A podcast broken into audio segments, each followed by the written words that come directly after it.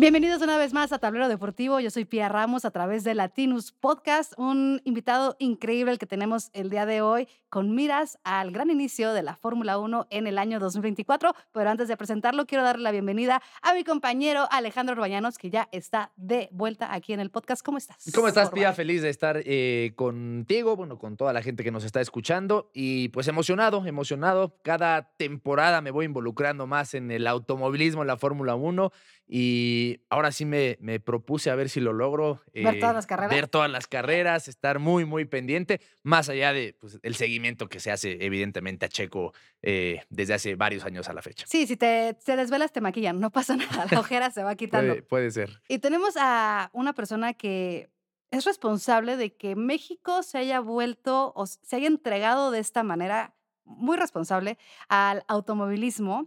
Él es Rodrigo Sánchez, el director de marketing del Gran Premio de la Fórmula 1 de la Ciudad de México. Te damos la bienvenida, Ro, ¿cómo estás? Muy bien, ustedes, muchas gracias por el espacio. Pues muy emocionados, la verdad. Uno, porque ya por fin, después de como 80 días de sequía, regresa la Fórmula 1 a nuestras vidas. Yo la verdad sí extraño muchísimo las desveladas. Me imagino que tú, ¿tú qué tanto?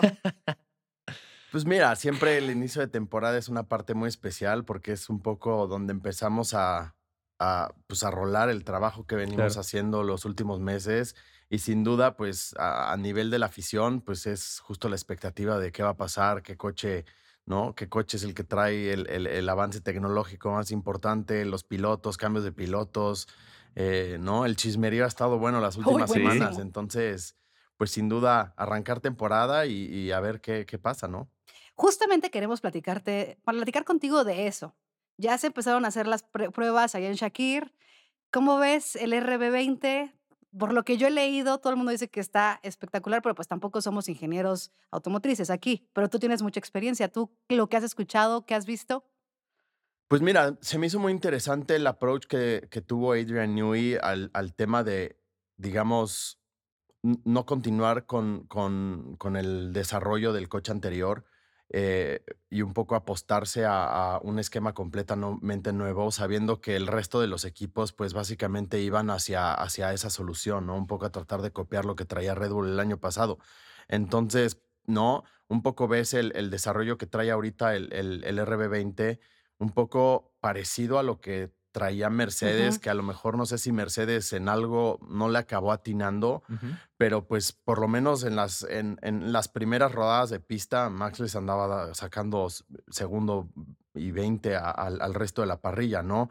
Y pues todavía está un poco el juego del sandbagging, ¿no? Donde realmente pues no es, no es, o sea, no son confiables al 100 los, los tiempos que estamos viendo, porque pues todo el mundo se guarda ahí unas, unos segunditos, unas milésimas para, pues, ¿no? Poder sorprender en, el primer Gran Premio. Entonces, a ver, es, Adrian Nui creo que es uno de los, de los genios y de los, ¿no? De los diseñadores más importantes que ha habido en, la historia de Fórmula 1 y, y justo lo que yo pensaba es si yo hubiera tomado el riesgo, ¿no? El riesgo de irme por algo, diferente. completamente nuevo o el, el, el, seguir desarrollando y Quizás yo hubiera sido algo más cautelo, pero pues sin duda, sin riesgo no hay, no hay victoria. Qué, qué fuerte lo que acabas de decir, para la vida, no solamente para la Fórmula 1, Orba. Sí, sin lugar a dudas, Rob, pues qué, qué, qué gusto que nos acompañes. Yo, eh, como bien lo dice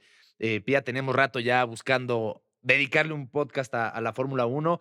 Eh, se fue rápido, ¿no? Está, y me imagino que para ti más, porque pues estás tan metido, tan clavado durante toda la temporada que el, parón, que no es un descanso para ti, evidentemente, pero se, se, va rápido y ahora, ¿qué será? ¿Son ocho meses la temporada? ¿Nueve meses aproximadamente? Pues sí, de febrero a, ¿qué será? Inicios de diciembre, finales de noviembre. Entonces, hay días que yo no sé ni qué día de la semana es. Entonces, para, el, para el tema del calendario, este, no, llevo cuatro fines de semana que, o sea, trabajando seguido, ¿no? Entonces, justo hoy, ahorita en una llamada que venía en el tráfico, hoy qué día es. Sí, sí, sí. Pero pues así es esto, ¿no? Es un poco el, el, circo andante y hay que estar pues a las vivas y corriendo y, y haciendo que el show suceda. En, vamos a hablar y mucho del Gran Premio de México porque ha sido de verdad que impresionante el crecimiento, cómo se ha afianzado, cómo se ha eh, logrado posicionar como uno de los mejores. ¿Qué tanto y quizás la pregunta sale sobrando, pero entendiendo que los boletos y, el éxito ya pues, comercial está garantizado, pase lo que pase, ¿qué tanto ustedes tienen pues por ahí el, tema de Checo Pérez que le vaya bien, que esté en buen momento, que no tenga polémica, o sea, que, que el entorno de Checo les ayude a ustedes, repito, parece un poco, eh, pues parece que sobra un poco la pregunta porque ustedes ya, ya garantizaron el éxito, ¿no? Pero sí, en, eh, de alguna forma, pues eh, alrededor del Checo, pues gira muy poco la ilusión y, y, todo el, el show del Gran Premio de México, ¿no? Sí, sin duda. O sea, el, tener el talento local hace completamente la diferencia en cualquier ámbito deportivo, De acuerdo. entonces, el, realmente tener, llámale, esa, esa figura, ese representante de tu país, el, la esperanza de poder escuchar el, himno nacional al final del evento, pues es creo que algo que, que nos ilusiona a todos y, y pues al final, ¿no? Creo que llámale a, nivel México deportivo, pues sí son contados los, los, los casos en donde tenemos un representante, no solo en, la, en, un exponente en la máxima categoría, pero en el mejor equipo, ¿no? Entonces, y peleando, pues de cierta manera, el, el, campeonato. Entonces, no, mucha, mucha gente quizás ya le encontró lo, lo cotidiano al, ah, pues, no, quedó en segundo checo. Para, mí, para mí sigue siendo algo muy especial. O sea, creo que, ¿no? Si pensamos un poquito hacia atrás, cuánto tiempo vivimos en México, deja tú sin Fórmula 1, sin, pero incluso la posibilidad de un piloto, o sea, era remoto, no, no existía, no había. Eh, no, se veía como un, un, logro inalcanzable y creo que lo que hemos podido hacer a nivel país en, en, en Fórmula 1 los últimos nueve años eh, ha sido pues ha, sido sumamente especial. y entonces cada carrera de Checo para mí es, es tan bonita como la primera y, no, eh, nunca me voy a cansar de, de, un podio más y, pues con la esperanza de, de, poderlo ver en primer lugar aquí en México. ¿Consideras que la prensa de repente es injusta con Checo? Yo soy de tu mentalidad, yo sí creo que no dimensionamos lo difícil que es realmente llegar a donde él está, todo el sacrificio que viene detrás, todo lo que se tiene que coincidir para que Checo esté ahorita donde esté y de repente es como pues es que quedó segundo, es que se desconcentró, es que la cajeteó. Eh, digo, no quiero decir otra cosa, pero no puedo. O sea, de repente crees que la, prensa y el aficionado es un poco injusto con Checo. Pues mira, o sea, sobre todo viendo el tema del, del, año anterior, creo que como mexicanos somos muy pasionales, ¿no? Y, nos dejamos ir con todo. Y así como, así como aplaudimos, también somos, somos fuertes y castigadores. Y creo que, pues, de cierta manera, a veces creamos tanta presión al, alrededor de esto que en vez de ayudar, desayudamos. Entonces, el, el, el, el, tema es un poco cómo, cómo sumar, ¿no? Y, cómo poder, eh, de cierta manera, pues, estar en esto y, no ser quizás tan críticos, o sea, ¿no?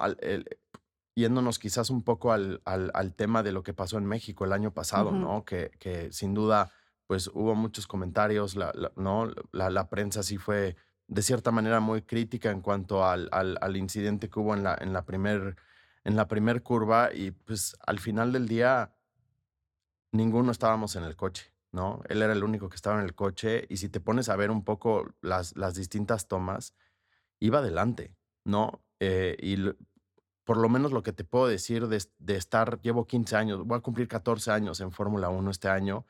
Eh, lo que, de lo que he conocido y lo que he visto, eh, la mayoría de los pilotos, si les preguntas qué prefieres, un campeonato del mundo o ganar tu gran premio de casa, la mayoría te dicen es más, sería más especial, poder ganar en mi casa que mm. un campeonato. Entonces, él lo vio y lo arriesgó y, y, y ponte a ver un poco el otro lado de la moneda. O sea, si le hubiera salido. No, bueno. Era un héroe. O sea, México se llama Checo Pérez al día siguiente. Se voltea al país de cabeza, ¿no? O sea, si hubiéramos ido al Ángel y hubiera ganado o no la carrera, o sea, hubiera sido un tema, eh, un héroe. Entonces, pues un poco como decíamos ahorita, ¿no? Sin riesgo no hay victoria y tomó el riesgo y esta vez no le salió, pero pues creo que no, ninguno de nosotros estamos no, al 100 calificados para, para tomar esa decisión, porque al final el que estaba ahí era él, ¿no? Y, y, pues creyó que había espacio, estaba adelante, ¿no? Entonces, pues sobre todo si vienes viendo un poco el, el, el pues el performance que, que había habido en las carreras anteriores, pues dijo, ya la hice, ¿no? Y, y yo sí se lo aplaudo. Está bien. No, mira, para empezar, el, tema de valorar eso me queda clarísimo, ¿no? Que, que somos, tenemos muy pocos deportistas en la élite y no los valoramos, no, no. Tampoco digo, digo, de este lado, en el periodismo, el aficionado es libre de criticar, el periodista también con argumentos, evidentemente, de señalar, de criticar, de hacer pues un juicio de lo que está pasando, pero sí hay un tema específico en México de, de, de no valorar a los nuestros, eso me queda clarísimo, ¿no? Y, 100%. y hay un hasta, de, de este lado de los medios, hay hasta una, eh, una pasión por, por pegarles. O sea, sí, canibalismo, te, en te cierta gusta, manera. te gustas ver este, sangre, te gusta. Yo te puedo asegurar que había periodistas y colegas y aficionados mala leche, así la palabra tal cual, que cuando vieron que Checo Pérez se retiró del Gran Premio de México, por dentro dijeron, aquí es la nota, aquí es la nota, vamos a pegarle en su Gran Premio, eh, queda eliminado, decepciona a todos los mexicanos y los que pagaron boleto. Eso le gusta al mexicano. Pero ponte a ver, 20, yo, yo cubro el 99% de, de, de fútbol en, en mi día a día, ¿no? Ponte a ver que hubiera un equipo, los equipos del, del mundo están conformados por 20, 23 futbolistas por, por plantel. Bueno, pues ponte que el mejor plantel del mundo, el Real Madrid, tiene 23. Y que ahí estuvieran los mejores del mundo, el Manchester City. Bueno, es como si, si tuviéramos a un futbolista ahí, ¿no? Y aquí estamos hablando de que hay 20 pilotos a nivel mundial. Ya con estar ahí, ya con competir logro. día a día, ya con formar parte de eso, es algo que yo creo que no se va a poder comparar con otro deporte. Eh, Paula Longoria fue durante mucho tiempo la número uno, fantástico, y, y están ahí sus números. Sí, pero no es tan Eh, Lorena. Ochoa fue durante mucho tiempo número uno, pero párale de contar, ¿no? Julio César Chávez en su momento. Lo de Checo yo creo que es, no sé, ¿eh? Un top 3 en la historia del deporte mexicano. Seguro, sin duda. Y a eso súmale, ¿no? Sí, la competencia entre los 20, pero su competencia directa es, Es Max Verstappen. Max Verstappen, Sí. ¿no? O sea, ¿no? Tres veces campeón del mundo, eh, eh, o sea, No, no. no, no, no, no la tiene fácil, Hoy, pero hoy ahí pregúntale está. a Checo, y- ¿qué, ¿qué viene? ¿Qué te falta? Pues el campeonato. O sea, ya, ya más atrás del segundo lugar ya no le vas a ver a nada, imagínate. Sí, está cañón. Pero bueno, vamos a esperar que a Checo le vaya muy bien esta sí, temporada. sin O la verdad, yo creo que duda. es una temporada de make or break para él, por, por todo lo que se viene, por todo lo que se está rumorando, que si Albon va a hacer el 2025 con Verstappen. Digo, Checo es muy joven para la vida, para la Fórmula 1, pues ya es de los más veteranos también, ¿no? Entonces, digo, me imagino que en algún momento querrá pues ya hacer, hacer un lado, o quién sabe, porque Fernando Alonso lleva la vida ahí. Ahora, chismecito. Porque obviamente tenemos que hablar del chismecito. ¿Cómo recibiste esta noticia o qué tanto sabías de esta noticia de Hamilton a Ferrari y qué significa para la Fórmula 1?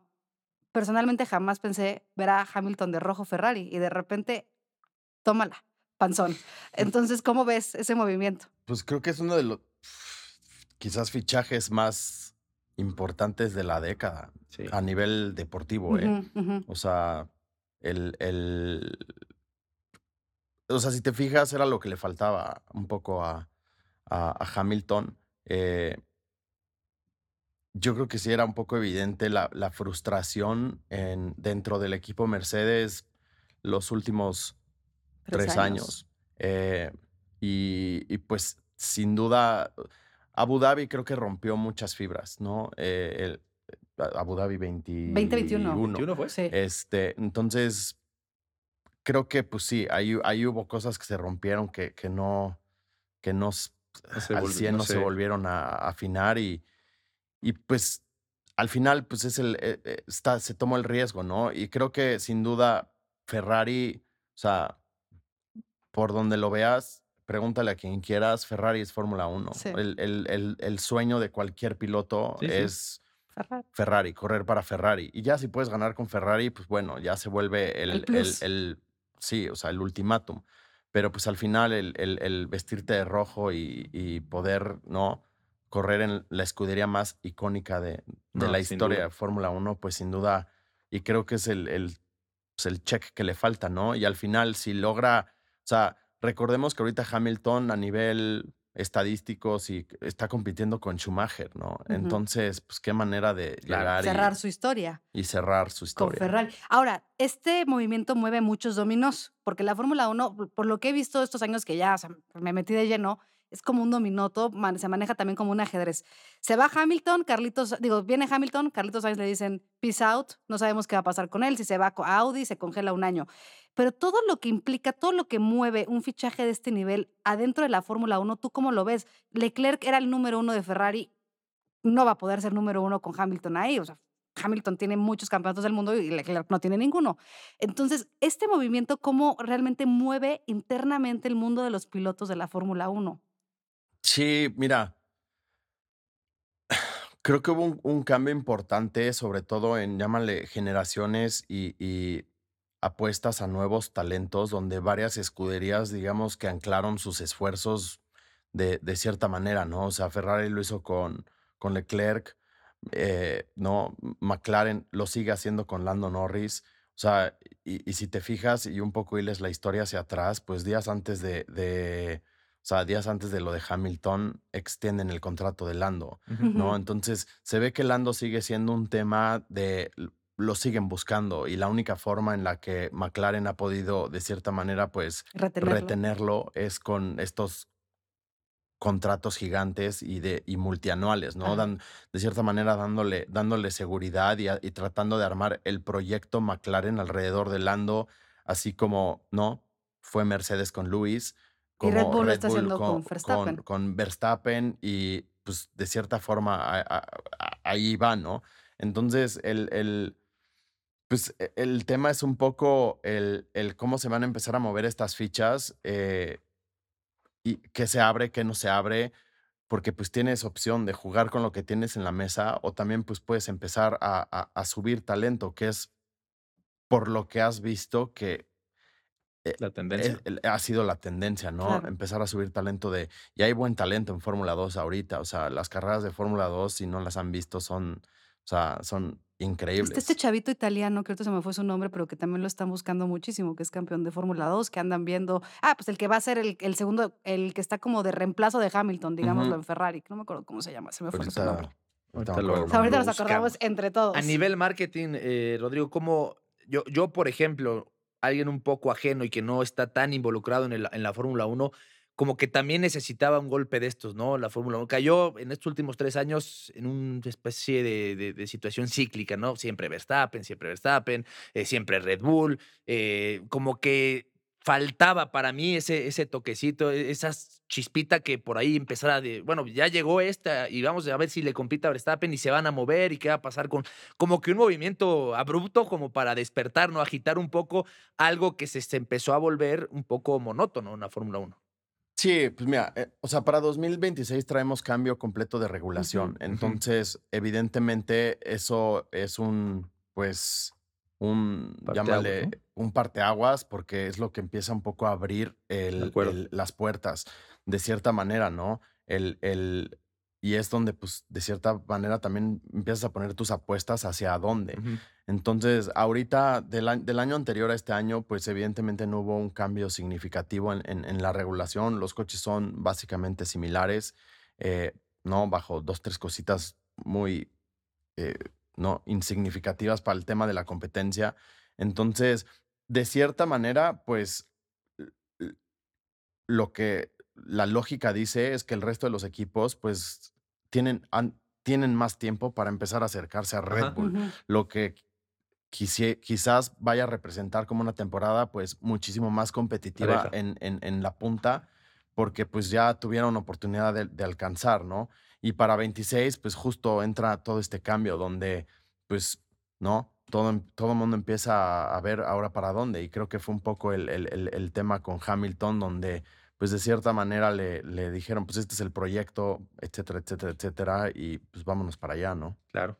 Ahora, el Gran Premio de la Fórmula 1, vámonos a meter de lleno en lo que es tu chamba.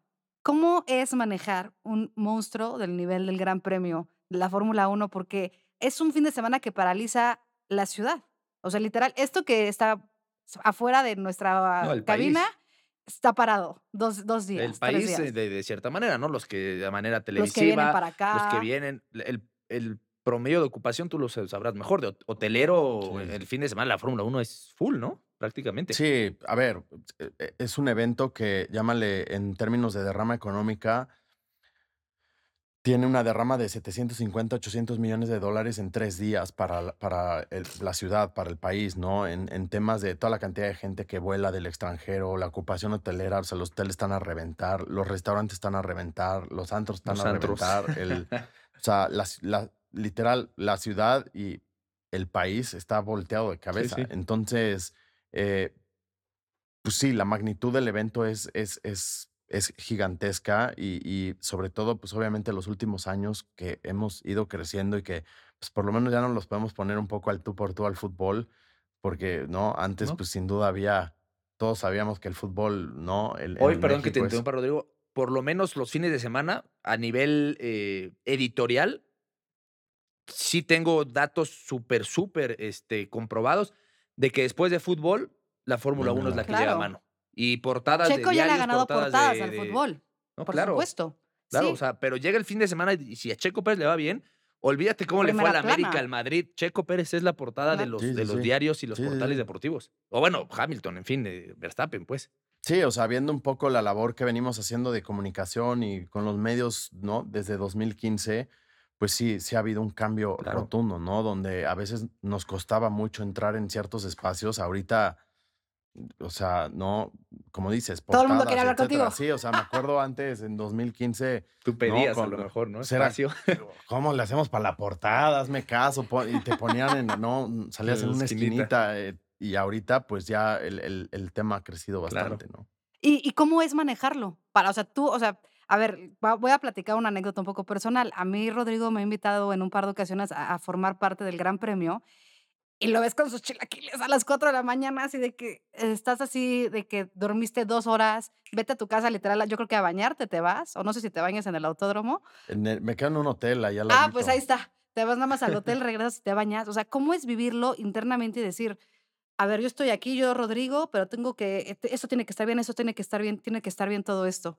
¿Cómo lo vives?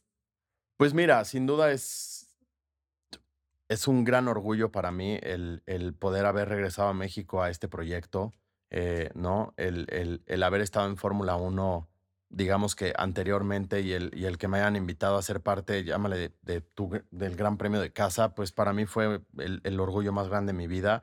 Y sin duda, pues con eso viene una responsabilidad muy grande, ¿no? Eh, el evento son tres días, pero estamos el año entero, ¿no? Vueltos locos, eh, tra- ideando, trayendo ideas, viendo qué podemos mejorar, eh, ¿no? Eh, Sentados en la mesa con Fórmula 1, viendo incluso a nivel, ¿no? A nivel matriz, a nivel Londres, cómo van cambiando las cosas, toda la, llámale los aspectos de comunicación que traemos para cada año, etcétera, etcétera, Netflix, yo qué sé.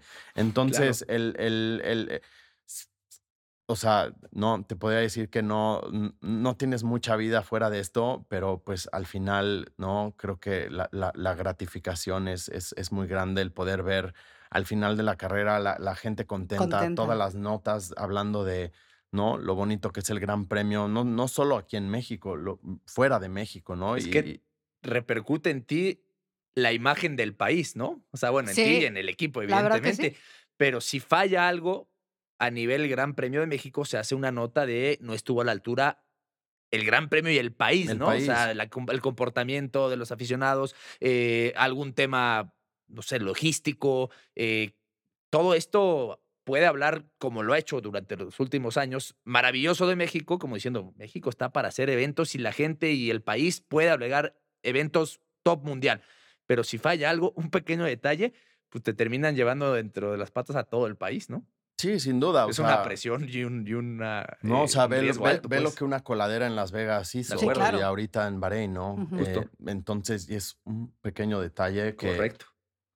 es make it or break it. Entonces, pues sí, sin duda, hay que estar al, o sea, literal, el, el perfeccionismo y la atención al detalle y el etcétera, porque pues sí, hay mucha responsabilidad detrás de esto y, y es, o sea, no es solamente un proyecto deportivo, ¿no? Un proyecto de entretenimiento, es un proyecto de país donde. Claro. realmente, ¿no? Tanto desde la parte gubernamental hasta la industria privada, ¿no? Hay, hay, hay mucha inversión para poder, de cierta manera, demostrar de qué está hecho México. Claro. Y pues hemos estado a la altura de, de cualquier sede, ¿no? Entonces, eso está muy padre. Ahora, la Fórmula 1, ha cambiado, eh, cada vez Estados Unidos empieza a meter más su cuchara, ya les gustó. Ya dijeron, aquí hay negocio y nos gusta. Mm. Entonces, ¿cómo va a cambiar? Llevas 14 años, nos lo, está nos, nos lo estás platicando, 14 años ya de currículum en la Fórmula 1, que sinceramente digo, nos ha tocado cubrir muchos eventos a Orba y a mí a nivel global, y yo sí creo que es de los eventos mejor hechos. Yo solamente he ido al Gran Premio de aquí, me encanta, espero en el futuro poder ir a muchos, pero sí se ve una organización top. Ahora, ¿cómo va a cambiar la Fórmula 1 ahora que Estados Unidos ya está mucho más metido, que tienen el- este Gran Premio de Las Vegas, el de Miami? ¿Hacia dónde va a mutar un deporte que es mucho más europeo? ¿No? Y hasta Verstappen lo decía en Las Vegas, decía, o sea, sí está padre y todo, pero decir eso, las nunca va a. Mira haber cómo como dejaron mal parado a una ciudad como, bueno, a un gran premio como el de Las Vegas, ¿no? También diciendo, se quejó, ¿no? Los pilotos se quejaron de, no sé si una, fue una activación previa, fue el torneo de golf, algo recuerdo, no lo tengo claro, que hubo una queja, fue fue como de, pues esto no es la Fórmula 1, estamos haciendo un show que no nos gusta, no estamos cómodos. ¿Hacia dónde va? Pues mira, ahorita, o sea, creo que llámale a, nivel marca, a nivel Fórmula 1, pues sin duda el objetivo es convertirnos en el mejor espectáculo que puedas ver en vivo o en, televisión, ¿no? Y, de cierta manera, pues, a, diferencia de cualquier otra cosa disponible, evento, deporte, etcétera, pues nosotros traemos de cierta manera el mejor desarrollo tecnológico combinado con el, perfor- el máximo performance humano. Entonces, es justo esa mezcla de, de- de coche con, con atleta que es lo, lo que nos diferenciamos y, y, pues nuestro objetivo es de cierta manera volvernos el, el- el- el espectáculo más, más impresionante que veas en, en el mundo, ¿no? E- evidentemente somos un deporte antes que, que un Espectáculo. espectáculo. Entonces, pues sí, creo que hay, hay que cuidar un poco dónde está la línea en ese aspecto y, y- y no olvidarnos de, de, pues, los pilotos son atletas, ¿no? Y a veces, a veces, pues sí, nos encanta traerlos de gira y llevarlos y etcétera, pero pues al final, ¿no? Su, su rol es, Manejar el es, coche. es manejar, es correr, es estar al 100 para correr. Entonces, sí, pues es, es un tema que, ¿no? Un poco viene con el crecimiento que hemos tenido co- como deporte y pues al final, quieras o no, el, el acceso a los pilotos se vuelve ese primer algo que todo mundo quiere, ¿no? Los Claro. medios, los patrocinadores, los fans. fans, etcétera, etcétera, etcétera. Y pues quieras o no, el día nada más tiene 24 Sí, horas son humanos. y hay que desayunar, tengo- hay que entrenar, hay que Claro. correr y hay que dormir? eh, dormir, etcétera. y pues, no, lo, lo, lo ves y ciertas apariciones que hacen literales van cinco minutos, se salen y a la que sigue, y a la que sigue, y a la que sigue y pues Yo tengo un tema eh, que, es quizás polémico, Rodrigo, de, de México, ¿eh? no solo del Gran Premio de México, de todos los deportes de, de México. Eh, ¿Por qué siempre el mexicano es el que consigue más accesos VIP, más accesos a- a cancha, más accesos en el golf a, a los eh, lugares importantes? Eh, por momentos hay una crítica hacia, hacia los eventos que se realizan en México por la cantidad de gente que hay o sea, tú ves a los pilotos no pueden ni caminar aquí en México, ¿no?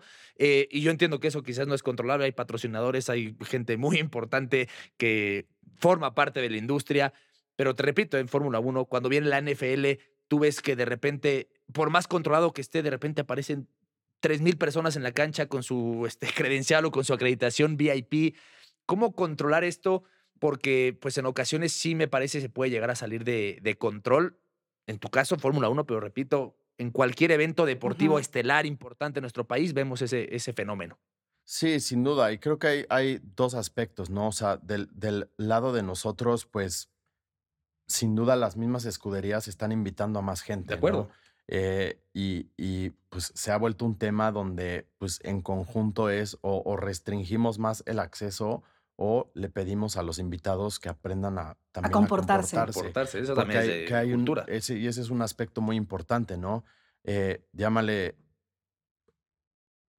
no lo ves en otras carreras, porque pues sí, en otras carreras también hay mucha gente, pero hay, hay cierta etiqueta que, que se mantiene y sobre todo, ¿no? El, el- el- el crecimiento que ha tenido el, el- el- el deporte, donde pues están llegando fans nuevos que de cierta manera pues a lo mejor no conocen cómo funcionan las cosas dentro de Fórmula 1 y pues se dejan llevar por, por el tema. Entonces creo que sin duda, a nivel evento, y, y em- hicimos ajustes, llámale del año antepasado al, al- al pasado, eh, para tratar de controlar eso. Pero pues sin duda, lo- lo- no necesitamos apoyarnos también con, con la Es gente. un tema de, de cultura, y- de sociedad, de, respeto, de, pedir que, educación, pues, de- de también respetemos. La campaña el año pasado fue Respect, para que la gente, o sea, entendiera que está padre la pasión, eh, obviamente todos queremos que gane Checo, pero bueno, o sea, son, es un deporte, es lo que dices tú, o sea, al final de cuentas es un deporte, o sea, no es una guerra, no es nada, y, y sí creo que es bien importante que la gente lo entienda, o sea, para que el Gran Premio de la, Ciudad de México siga siendo lo que es, porque aparte es un gran premio que ha ganado en varias ocasiones el premio Claro, al mejor es que Gran Premio del partes. circuito. El aficionado a Celito lindo, la ola, que es espectacular, y está el que no se sabe comportar y Claro. no puedes controlar. ¿Cuántos aficionados van el fin de semana? 140 y tantos Pues mil. imagínate, 140 mil personas es El- muchísimo, es demasiada gente. Imagínate. Pero bueno, al final de cuentas, No lo educarlos, positivo pues. es lo mucho que ha crecido Claro. y las nuevas audiencias que han traído. Ahora, siempre nos gusta platicar con nuestros invitados aquí en Talo Deportivo acerca de anécdotas curiosas que les ha pasado. Tú seguro tienes muy buenas anécdotas. Cuéntanos que las no que se nos puedas podrán saber. contar, porque me imagino que ha de haber unas que no nos vas a poder contar. Pero en estos 14 años que has estado involucrado en Fórmula 1, ¿qué anécdotas has dicho, wow, o qué chistoso, o qué peligroso? Anécdotas. Mira, te, te ayudamos. Te ayudamos. Eh, estuvo aquí Surutusa con nosotros, nos decía, de repente Djokovic nos dijo, Soy celíaco, no puedo no comer puedo nada de comer esto. esto. Bueno, pues un avión al DF a comprar comida y lo regreso. O sea, de este tipo de cosas, cuando lidias con gente tan importante y, como lo dices, que cualquier detallito se te puede salir de control, me imagino que es, es difícil, ¿no? También. El, el primer año, 2000, qui- eh, el primer año de México, en, en 2015, em, lo- los, los trofeos los, los hicimos en colaboración con Tane, ¿no? Que es una casa platera Mm, aquí yo en México. Y, el, y el, el primer trofeo, la base era de obsidiana, ¿no? Y era una base como cónica de obsidiana con una copa arriba de plata. El, los trofeos los pusimos a, eh, en display en, en un área de hospitalidad y pues alguien con sus copitas encima No. este, llegó y, y se le cayó el trofeo, ¿no? Y pues, la obsidiana es un material cristaloso. Entonces, a, pues, a la hora que pegó el piso, se estalló, estalló. en, ¿En mil 19 pedazos? millones de partículas diminutas. ¿Cómo crees? El, esto fue el sábado en la tarde, en la eh, post post quali. Entonces me empiezan a hablar por el radio, pero pues yo evidentemente andaba resolviendo otros 250 problemas que había eh, en el evento y pues escuchaba entre uno de los canales de radio y que vengas, que vengas, que vengas. Entonces, pues llego al paddock y me están esperando los ingleses, eh, pál- pero pálidos, o sea, li- literal así, o sea, como si hubiera visto a Gasparín. Y tenían una, te estaban haciendo una mesa y había una caja verde y pues, ¿qué? Y entonces pues, la hacen así y me asomo y abren la caja y pues ahora sí que el muertito ahí, ¿no? Y dije, no. man". Y me dicen, ¿can you fix it? Y, pues, no. o sea, no, no, no, no, no. O sea, ¿qué, hace, qué, qué hacemos? No sé. Aparte, era, el- era el trofeo de, o sea, first place para el piloto. Entonces, pues imagínate, era el ganador de la carrera y, y, pues, no tenía, el sábado en la tarde no teníamos, había tro- trofeo. No, no había trofeo. Y pues digo, pues dame la caja. Me fui a la oficina, le, le hablé a la gente de Tane y les dije, tengo el problema más grande de mi vida. O sea, no sé cómo le vamos No a hacer, tengo trofeo. pero ayúdame. Entonces le mando las fotos y ya sabe, los emojis de carita. Este, y, y literal, o sea, lo puse el trofeo en mi, en, en mi coche y mandé a mi asistente a la fábrica de, de Tane y le dije, o sea, te No veo mañana a la una de la tarde. O sea, Y si no lo traes, no vuelvas. no, y gracias a. Dios teníamos el primer molde de la base Ujú. Todavía disponible. Pero digamos que la estructura de cómo está hecho el trofeo tiene como una columna vertebral que une todo y pues evidentemente todo se dobló Se y valió gorro. Entonces, pues trabajaron toda la tarde, toda, la noche, la madrugada. toda la mañana. Qué bárbaros. La carrera ya había empezado y todavía no llegaba el trofeo y pues evidentemente, o sea, no, No, te puedo explicar el estrés que había entre muchos. Y literal, se vinieron en se acabaron viniendo en metro con el trofeo envuelto en una toalla No, y a media carrera me hablaron y me dijeron, estoy afuera de la puerta 5. Y no tenían pases nada. Y literal, o sea, me salí corriendo y me lo pasaron por arriba de la reja envuelto en una toalla. y, y llegamos, o sea, llegué 10 vueltas antes al, al podio con el trofeo. y Lo pusimos y gracias a Dios. ¿Quién fue el ganador del fue Luis. Pues Sa- ¿Sabe lo que había detrás? O sea, valoró un poco más ese trofeo que los otros. Pues mira, no, ¿Se a ver, yo ya tenía jarrones, este, flores, eh, ¿cómo se llaman las, las, ¿Los las platos? coron- Ah, coronas, coronas. de, coronas de flores? O sea, yo ya tenía plan B, Un C, D, F, chiquito G, H. J, K. Perro. Sí, sí, sí, casi, casi un perrito, o sea, de, porque decía, pues ni modo, ¿no? El- el- y Claro. había que, pues había que aparte que quitar todos los trofeos y dar algo, algo, Parecido, porque Sí, sin que- algo uniforme. parecido para Claro. todos, ¿no? Pero yo decía, qué vergüenza que demos un jarrón Ibas a hacer el meme, más- iban a hacer el meme más grande de, de la Fórmula 1. Sí. Y pues ya nos, me salvaron la vida. Es una gran anécdota esa. ¿Cómo- Imagínate todo, todo lo que hay detrás para que después lleguen los pilotos y, y tiren su trofeo. Y lo luego se le rompan. rompa, como, como a Lando, que se le rompió el trofeo. ¿Vas a ver eh, Drive to Survive? Que lo, que lo estrenan. ¿Hoy lo estrenan? No, lo estrenan No ya en, un par de días. ¿Vas a ver Drive to Survive o ya de plano ya estás cansado? Pues mira, la verdad es que desde la última no, como que no lo he terminado. Te- ne- tengo ahí mi, tengo mi lista de pendientes en, ¿Cómo? en Netflix. ¿Pero qué tal que sales? No sé, igual y sí. Ahí Ahorita seguro, estoy, he hecho mi mejor esfuerzo para tratar de terminar la serie de Loki de Bernie Ecclestone, Ah, que ok. está genial. Eh, también hay un par de documentales de Ferrari, de McLaren, este, y pues sin duda Drive to Survive, pues habrá que, Claro. habrá que sumarnos al tema, pero lo que me falta es tiempo. Bueno, tienes que hacerte un tiempito. Antes de despedirnos, vamos a comprometerte. ¿Qué vamos a hacer? ¿Quién va a ganar este año la Fórmula 1? ¿E- ¿El campeonato? Sí. Max, ¿Y segundo lugar? Checo. ¿Y tercero? Ese es el difícil. El tercer lugar.